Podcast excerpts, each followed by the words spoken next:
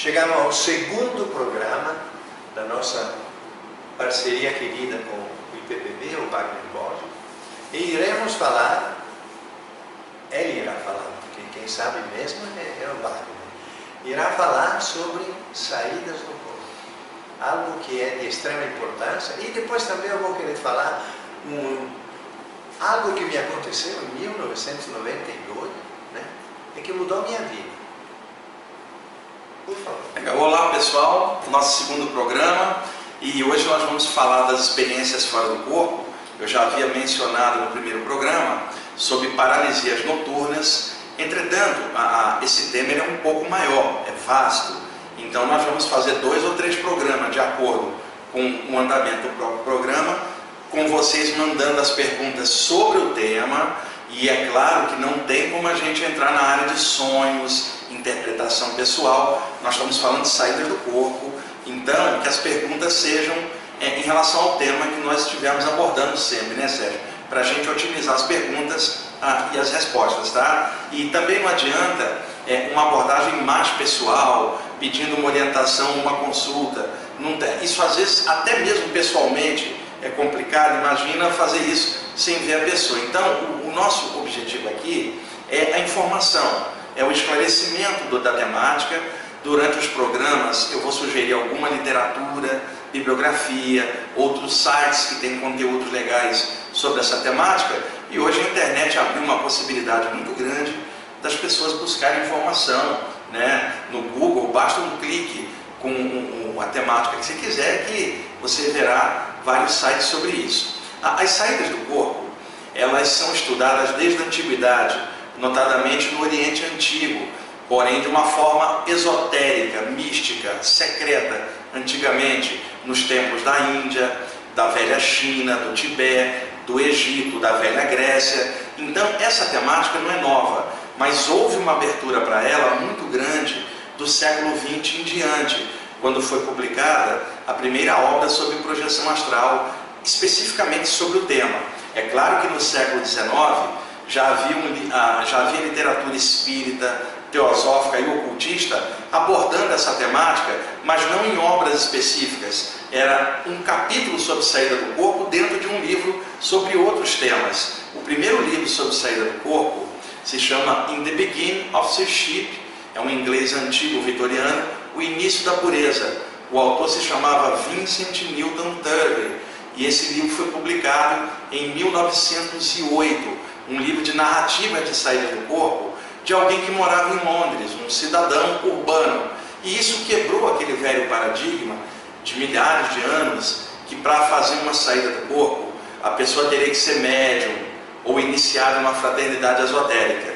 Não. A partir dessa primeira literatura sobre saídas do corpo, pôde-se observar que um ser humano morando na cidade também poderia ter esse tipo de experiência ah, reservado na sua casa durante o sono ou naqueles estados alterados de consciência, como a meditação, por exemplo, né, Sérgio? Então, a, a, isso quebrou um paradigma. E aí, durante o século XX, foram publicadas diversas obras, incluindo os grandes clássicos da saída do corpo, o Projeção Astral do Silva Mudo, Hayward Carrington, é, O Médico da Alma do Irã, a, a Astral Projection do Oliver Fox, é, mais na década de 70, Viagens Fora do Corpo do Robert Monroe. Depois nós teríamos trabalhos aqui no Brasil muito legais com Valdo Vieira e diversos outros projetores brasileiros que foram surgindo, Luiz Roberto Matos, lá da Bahia, Geraldo Medeiros Júnior, eu mesmo e tantos outros autores. Então hoje a temática da saída do corpo está muito aberta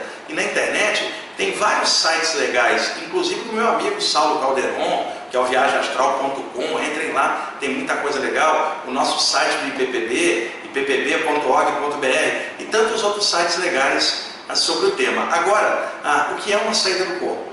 Consiste na capacidade que a pessoa tem de se desprender temporariamente para fora do corpo físico com o seu corpo espiritual. Este corpo sutil, ao longo do tempo, ganhou diversos nomes, de acordo com a época e a cultura vigente. Por exemplo, Paulo de Tarso chama de corpo espiritual. E onde é que vocês vão achar isso? Na primeira carta aos Coríntios, capítulo 15, versículo 44, para ser mais específico, onde Paulo de Tarso diz: se há um corpo carnal, também existe um corpo espiritual. Morre o corpo carnal, sobrevive o espiritual. Vou repetir, Coríntios 1, capítulo 15, versículo 44. E, e só para ampliar um pouquinho, se quiser um outro trecho legal do Paulo de Tarso, está na segunda carta aos Coríntios, Coríntios 2, capítulo 12, versículo 1 a 4, onde o Paulo de Tarso diz mais ou menos assim: Conheço um homem em Cristo que há 14 anos atrás foi arrebatado ao paraíso.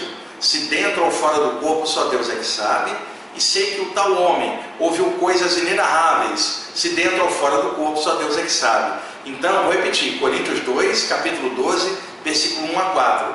Né? E, e em algum momento mais à frente, no, nesses nossos programas, eu vou trazer a Bíblia aqui, Sérgio, e vou citar para vocês os trechos da Bíblia, outros que têm saídas do corpo e outros temas. Né? É legal a gente dar essa abordagem para perceber que até mesmo dentro da Bíblia, que é uma referência cultural nossa aqui no Ocidente, cristão, também tem saídas do corpo e, é legal a gente abrir isso. Então, corpo espiritual, Paulo de Tarso. Já os ocultistas chamaram corpo astral, os teosofistas também, alguns ocultistas chamaram corpo de luz. No século XIX, Allan Kardec, a partir de 1857, com o lançamento do Livro dos Espíritos na França, capítulo 8, que se chama Emancipação da Alma, que a partir da pergunta 400 a 430, especificamente, ali se fala de saída do corpo, e o Allan Kardec, dentro ah, da sua literatura e, e, e, a sua pesquisa que gerou o Espiritismo moderno, como uma doutrina falando de coisas espirituais, de 1857 para frente, que é o lançamento do Livro dos Espíritos, Allan Kardec também falava desse corpo sutil, Sérgio. Mas ele não podia usar o nome corpo astral, que já era usado no ocultismo, ou usar o corpo espiritual, que era um nome já da Bíblia. Então ele criou um neologismo para a época. Ele criou a expressão perispírito. E se a pessoa pegar um dicionário e olhar a palavra peri e ver o significado, peri está lá, película, envoltório. Você compra algo e fala assim, embrulha para presente, passa uma película, passa um peri. Então, peri envoltório. Quando você fala perispírito, envoltório do espírito, que seria equivalente a corpo espiritual ou corpo astral, numa visão de conjunto. Posteriormente, surgiu aqui na doutrina espírita no Brasil o nome psicossoma, que seria do grego psique, que é alma, e soma, que é corpo. E quem trouxe essa, a, essa nomenclatura para cá? Essa nomenclatura aparece na série Nosso Lar, do Chico Xavier, na época que o Valdo Vieira trabalhava com ele, ambos como médiums, recebendo o André Luiz, cada um recebia um capítulo, um capítulo ímpar, um capítulo par, e aí o espírito André Luiz, nessa sequência de obras, ele substitui o termo perispírito que estava sendo usado e coloca o nome psicossoma, um nome que ele achou mais arejado, apropriado para aquela época mais do século XX, mais técnico, né? Mas é a mesma coisa. Então veja, corpo espiritual, corpo astral, corpo de luz, perispírito, psicossoma, corpo sutil, segundo corpo, corpo extrafísico, são muitos nomes. Eu vou facilitar chamando de corpo espiritual para facilitar a, a, a comunicação, para ficar mais fácil. Então, o que é uma saída do corpo? Consiste nesse fenômeno em que a, o corpo espiritual se desprende para fora do corpo físico, temporariamente vivenciando uma experiência fora do corpo. A, a saída do corpo também ganhou muitos nomes ao longo da história. Então, por exemplo, nós temos o nome usado popularmente, viagem astral, que deriva do, da velha expressão hermética, ocultista, projeção astral. Modernamente, projeção da consciência ou experiência fora do corpo. No Espiritismo, emancipação da alma, capítulo 8 do Livro dos Espíritos. Posteriormente, com André Luiz na série Nosso Lar, desprendimento espiritual. Já outros chamariam de desdobramento espiritual, desdobramento astral, viagem fora do corpo, voltinha no além, voadinha no astral. Gente, os nomes, não é importante isso. Escolhe o nome que você achar melhor, desde que você tenha uma visão de conjunto, para não ficar discutindo com outras pessoas sobre qual nome está certo para um mesmo evento. Então, essas saídas do corpo, elas vêm sendo estudadas desde a antiguidade, mas de uma forma fechada, secreta. No século XX, houve uma abertura muito grande e surgiram várias obras em aberto que você entra na livraria pode procurar, entra na internet. O assunto não está mais secreto como antigamente, por causa de vários autores que vêm fazendo é, livros sobre o tema, palestrando sobre o tema, fazendo curso. O assunto hoje está um pouco mais claro. Mesmo assim, muita gente tem medo desse tipo de experiência e num dos programas nós vamos falar do medo também sobre isso. Agora, é, um detalhe importante, tá? O Sérgio, inclusive, vai contar uma experiência fora do corpo dele. Existe um conjunto de sintomas que muitas vezes ocorrem antes de uma saída do corpo. E durante alguns programas eu vou falar sobre alguns deles. Mas tem um que é um campeão, Sérgio, assim, de, de, de pessoas com medo dele. Lá no meu programa de rádio na Mundial, 95.7 FM, todos os domingos, meio-dia e 30, o programa Viagem Espiritual, onde eu falo desses temas. Eu estou no ar desde 1999, agora 2016, 17 anos no ar. Então, qual é o sintoma campeão que as pessoas vêm me perguntar ao longo dos anos? Ou por e-mail, ou me questionando a, a, a, por correspondência a partir dos livros que eu publico e também os cursos e palestras que eu faço. É a sensação que eu vou descrever agora. A pessoa acorda e descobre, estarrecida, que ela não consegue se mexer. Ela tenta abrir os olhos, não consegue, tenta gritar para chamar alguém, não sai som nenhum. E ela luta, luta apavorada até que recupera um movimento né, agitada. O que, que acontece? Você acorda no escurinho do quarto, não consegue se mexer, a sua primeira reação é querer se mexer a qualquer custo. E aí vem o medo daquilo, o medo desconhecido. E quando nós estamos com medo, as glândulas suprarrenais em cima dos rins projetam uma carga de adrenalina dentro da corrente sanguínea, que é um mecanismo de autodefesa diante do medo ou de qualquer coisa que envolva risco para você. Como você está com medo, o que, que o corpo físico lê? Você precisa de uma descarga de adrenalina para dar força, para você correr daquilo ou enfrentar o killer. A sobrevivência, em primeiro lugar, o instinto de sobrevivência. Na hora que essa carga de adrenalina é injetada, lembra, você estava dormindo. Você acorda num estado alterado de consciência o batimento cardiorrespiratório está baixo, né? a pressão está baixa, o organismo está relaxado. Você acabou de acordar, o metabolismo está tranquilo. Você desperta, não consegue se mexer e se apavora, a adrenalina é injetada dentro do sangue e imediatamente acelera o batimento cardíaco e a musculatura fica mais inflamada para o movimento. Então você recupera o movimento porque o metabolismo acelerou e você acorda assim, ó, ah, ah, ainda bem que eu consegui acordar, coração na boca.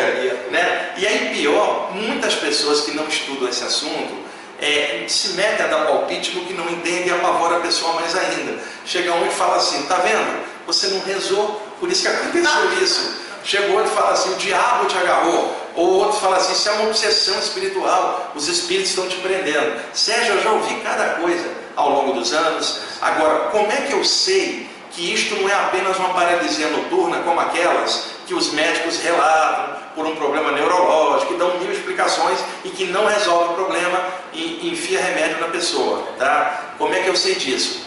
É, aos 15 anos eu comecei a ter essa paralisia. Eu acordava várias noites paralisado e não conseguia me mexer. A essa altura do campeonato, eu já estava tendo saídas do corpo espontâneas durante o sono. Uma hora eu conto aqui para vocês algumas delas. E já estava estudando o tema, eu lia revistas que saíam, a revista Planeta na época, era que a gente tinha. Comprava livros aqui e ali, tentando me entender, sempre com uma visão assim, bem aberta. E aí eu come... descobri que eu deitava para dormir, acordava, não conseguia me mexer, Sérgio. Tentava gritar para chamar meu pai, que estava no outro quarto, não saía som nenhum, até que eu recuperava o movimento. Então, isso foi acontecendo diversas noites. Eu não sabia como lidar. Eu tinha 15 anos. Eu lutava, lutava para tentar ah, me mexer. Quando recuperar o movimento, era aquela coisa de taquicardia. E aí eu comecei a ficar com medo de dormir, Sérgio. Porque aquilo acontecia quase todas as noites, né? Até que numa noite, Sérgio, eu acordo sem conseguir me mexer, luto, luto, o movimento não retorna. Dessa vez estava diferente, falei, ferrou, eu não conseguia me mexer de forma alguma. E aí eu achei que era o momento da minha morte. Aí nesse momento, Sérgio, o que, que eu fiz? Eu entreguei minha alma para Deus. Imagina a prece de um garoto de 15 anos. Eu me lembro que a prece era algo assim: Ó oh, Senhor, eu trabalho de dia de office boy, faço o segundo grau à noite, eu não fumo, eu não bebo, não fiz nada de errado. E a única coisa de errado que eu fiz foi pegar a filha do vizinho, mas ela que me deu em cima de mim. Então botei a culpa na moça para me isentar. E me entreguei e fiquei esperando algo acontecer. Para minha surpresa, Sérgio, eu me desprendi espontaneamente do meu corpo, virei no ar com o corpo espiritual como se eu fosse um espírito livre. Eu olhei para baixo, o meu corpo estava deitado sem eu estar dentro. O corpo deitado ali, eu me apavorei, pulei para dentro do corpo imediatamente, com aquele solavanco típico. Falei, caramba, como eu já estava estudando saída do corpo já há quase um ano nessa época, né? E, porque ela, essa experiência aconteceu, eu tive que correr atrás para entender. Eu já sabia o que tinha acontecido, mas não estava lidando bem com a paralisia. Na noite seguinte, eu acordei paralisado novamente. E aí o que, que aconteceu, Sérgio? Eu usei inteligência. Eu pensei, ontem, quando eu parei de tentar me mexer e me entreguei, ocorreu uma saída do corpo. O que, que eu vou fazer? Eu já nem vou tentar me mexer. Eu vou ficar quieto, porque se for a morte, eu estou no lucro. Era para ter morrido ontem. Aí me entreguei de novo, novamente eu escapuli pelo ar pela esquerda. Lembra aquele desenho Leão da Montanha? Sim, sim. Saída pela esquerda, um desenho antigo da Hanna-Barbera, se não me engano. E aí, da nossa infância, nossa, faz tempo. E aí eu me senti saindo para o lado esquerdo no ar, vi o meu corpo deitado de novo.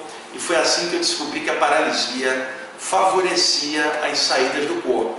E mais para frente, no próximo programa, nós vamos continuar o tema. Não deu tempo hoje do Sérgio falar uma experiência fora do corpo dele. Vai falar no próximo programa. Aguarde um pouquinho, que nós vamos dar sequência exatamente no ponto onde nós estamos parando. Vamos desenvolver mais esse tema da paralisia. O que fazer quando você acordar paralisado. Como eu diria aquela programação, não perca o próximo programa, né, Sérgio? Não, quero só falar a última coisa, rapidinho. No site nós temos entre os interativos uma, um ícone com livro, e-book e projeção. É, com muitos temas legais lá dentro, só sobre saída do corpo, é verdade. Tá? É maravilhoso, tem ilustrações muito bem feitas e é muito acessado também. Então, vá lá também, ou faça, coloque na busca e-book projeciologia e você vai entrar direto. Obrigado pela sua audiência. Obrigado, pessoal. Até mais.